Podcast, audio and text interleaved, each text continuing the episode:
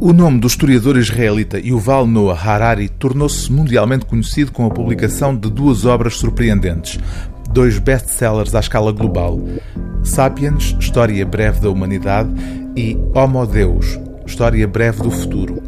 Ou seja, o autor tratou no primeiro livro do passado da espécie humana e no segundo daquilo que ela tem pela frente. Os dois ensaios de Harari fizeram dele uma espécie de guru planetário, colocando em questão o modo como a humanidade está a transformar-se, pondo em risco a sua própria subsistência como espécie.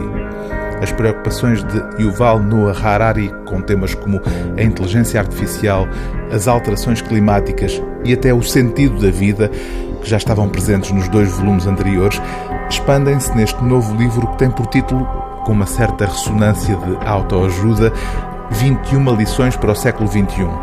Nele, o historiador identifica cinco grandes desafios com que a humanidade está confrontada: o desafio tecnológico, o desafio político, o problema do desespero e da esperança, a questão da verdade e a necessidade de resiliência. Cinco grandes temas onde cabe a reflexão sobre ameaças como o terrorismo, o nacionalismo, a chamada pós-verdade ou o poder dos algoritmos. Questões que podem parecer demasiado abstratas, mas, como explica o autor, caso a caso, com implicações muito concretas. Desde 2015 que viajo pelo mundo a falar com governantes, empresários, ativistas sociais e estudantes sobre a encruzilhada humana, escreve Yuval Noah Harari. Sempre que o discurso sobre inteligência artificial, algoritmos de grandes bases de dados e bioengenharia os deixa impacientes ou aborrecidos, em geral basta-me referir uma palavra mágica para recuperar instantaneamente a sua atenção: emprego.